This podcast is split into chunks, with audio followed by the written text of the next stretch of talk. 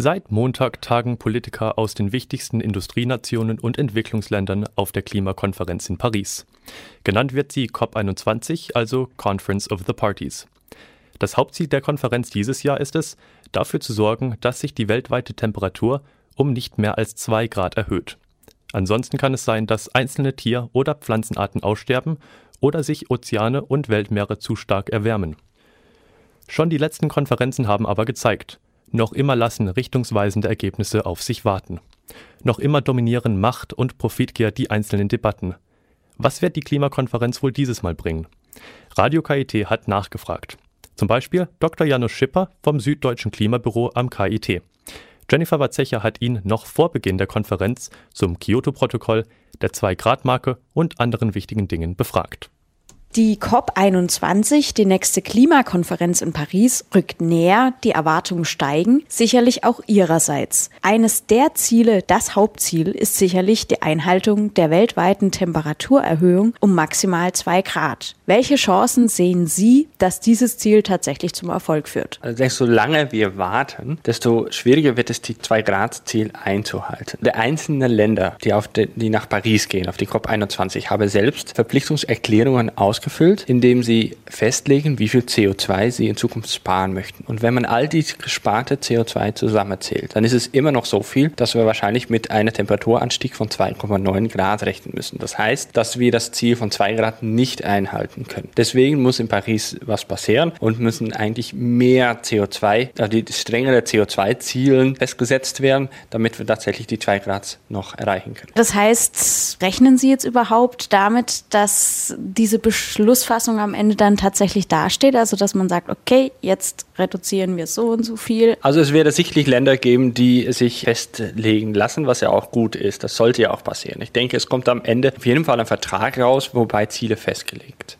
sind. Das Problem ist, dass nicht alle Länder sich verpflichten lassen. Und die Frage ist, wie viele Länder müssen es geben, damit tatsächlich die 2-Grad-Ziel noch erreicht wird, beziehungsweise dass wir eine ordentliche Reduzierung von Treibhausgas eben schon haben. Ob ich jetzt damit rechne, dass es genug Länder sind, das lässt sich eben schwer sagen, weil das hängt eben von großen Emittenten ab. Wie, wie reagiert USA, wie reagiert China zum Beispiel? China ist zum Beispiel ein sehr interessanter Akteur in dieser Geschichte, weil für das Kyoto-Protokoll die noch nicht keine Verpflichtung verpflichtende Ziele angeben müssten, weil sie noch ein Schwellenland waren. Für das Vertrag, Klimaschutzvertrag ab 2020, haben sie angekündigt, doch verpflichtende Ziele festzusetzen. Das hängt eben davon ab, äh, welche politische Akteure jetzt tatsächlich so, so einen Klimavertrag unterschreiben eines der bahnbrechenden Ziele der Weltgemeinschaft darin, sich auf Klimaschutzmaßnahmen zu einigen, bestand im sogenannten Kyoto-Protokoll, das 1997 im japanischen Kyoto beschlossen wurde. Darin haben sich die teilnehmenden Industrieländer zu Emissionszielen verpflichtet. Die Ratifizierung, also die rechtskräftige Verbindlichung der Vorgaben, dauerte allerdings recht lange. Verschiedene Zwischenschritte und Beschlussfassungen folgten. Sind Sie mit dem Verlauf des Kyoto-Protokolls zufrieden? Ich bin insofern zufrieden, dass es tatsächlich letztendlich zu einer Ratifizierung des Protokolls kam. Man kann darüber streiten, ob die Grenze dafür, damit es tatsächlich ratifiziert wurde, ob die richtig war. Also 55 Prozent der Emissionen sollten es enthalten und, und 55 Länder sollten äh, minimal mitmachen. Ob das tatsächlich richtig war, das kann ich im Nachhinein nicht beurteilen. Auf jeden Fall gab es letztendlich genug Länder, die zugesagt haben. Die, die ganze Kyoto-Ziel war ja eben die 5 Prozent Reduzierung insgesamt von den mitmachenden Ländern. Ich denke, dass das äh, grundsätzlich ein gutes Verfahren war. Äh, natürlich ist es immer ein bisschen schwierig für den einzelnen Person, das das nachzuvollziehen, dass es immer so viele Jahre dauert. Aber wir sprechen ja schon auf sehr hohe Ebene, auf, auf, auf globale Ebene, wo man Beschlüsse fassen muss, mit Ländern, die unglaublich verschiedene Ansichten und unglaublich unterschiedliche Ziele haben. Und dass die dann da tatsächlich zu einem Protokoll gekommen sind, die zu einer Reduzierung der CO2-Ausstoß oder Treibhausgasausstoß gekommen ist, ist, denke ich, sowieso schon lobenswert. Und Feinheiten kann man immer ändern, aber grundsätzlich war es, denke ich, ein guter Schritt. Hat Deutschland seine Ziele beim Kyoto Kyoto-Protokoll erreicht? Ja, Deutschland hat seine Ziele erreicht. Sie hatten eine Vorgabe von 21 Prozent weniger CO2-Emissionen im Vergleich zu 1990 und das haben sie tatsächlich erreicht. Im Jahr 2015, also in diesem Jahr, wurden folgende drei wichtige Meldungen herausgegeben, welche die Dringlichkeit eines Weltklimavertrags auf der COP21 unterstreichen. Das sind folgende. Bis zum Ende des Jahres 2015 werde sich die Erde um ein Grad erwärmt haben. 2015 wird nach aller Wahrscheinlichkeit das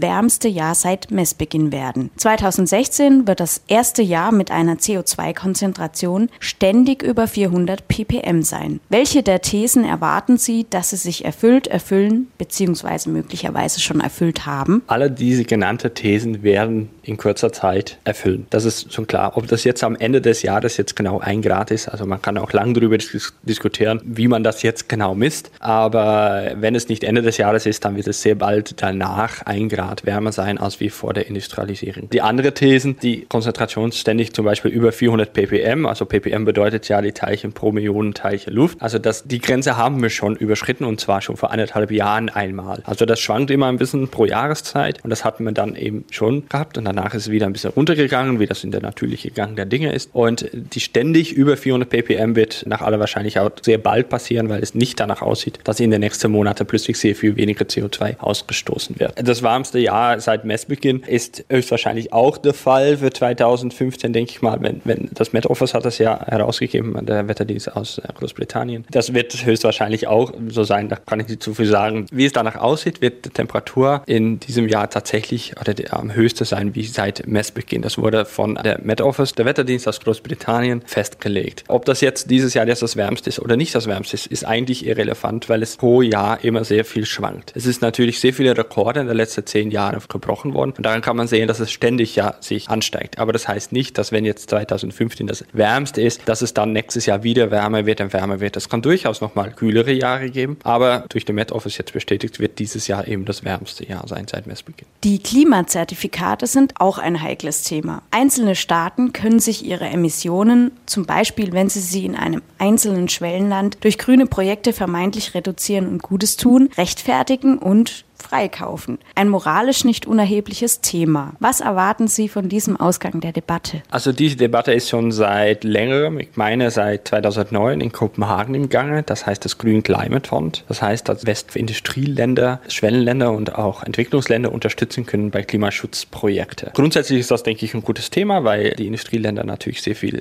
Geld auch dafür haben und dabei die Schwellenländer unterstützen können. Die Unterton, dass es natürlich dafür missbraucht wird, kann natürlich tatsächlich so sein, dass man versucht, das eine Art freizukaufen. Ich denke aber, die Gedanke dahinter, dass man versucht zu unterstützen und versucht, die Verantwortung, die doch die Industrieländer haben äh, in, in Sache Treibhausgasemissionen, weil wir eben schon 100 Jahre lang Treibhausgasen ausstoßen, dass die Verantwortung ein bisschen verteilt wird und eben aus der Verantwortung heraus die Schwellenländer unterstützt, ist grundsätzlich eine gute Gedanke. Man muss dann natürlich gut dafür sorgen, dass die Klimaschutzprojekte auch tatsächlich Sinn haben und verantwortungsvoll umgesetzt werden.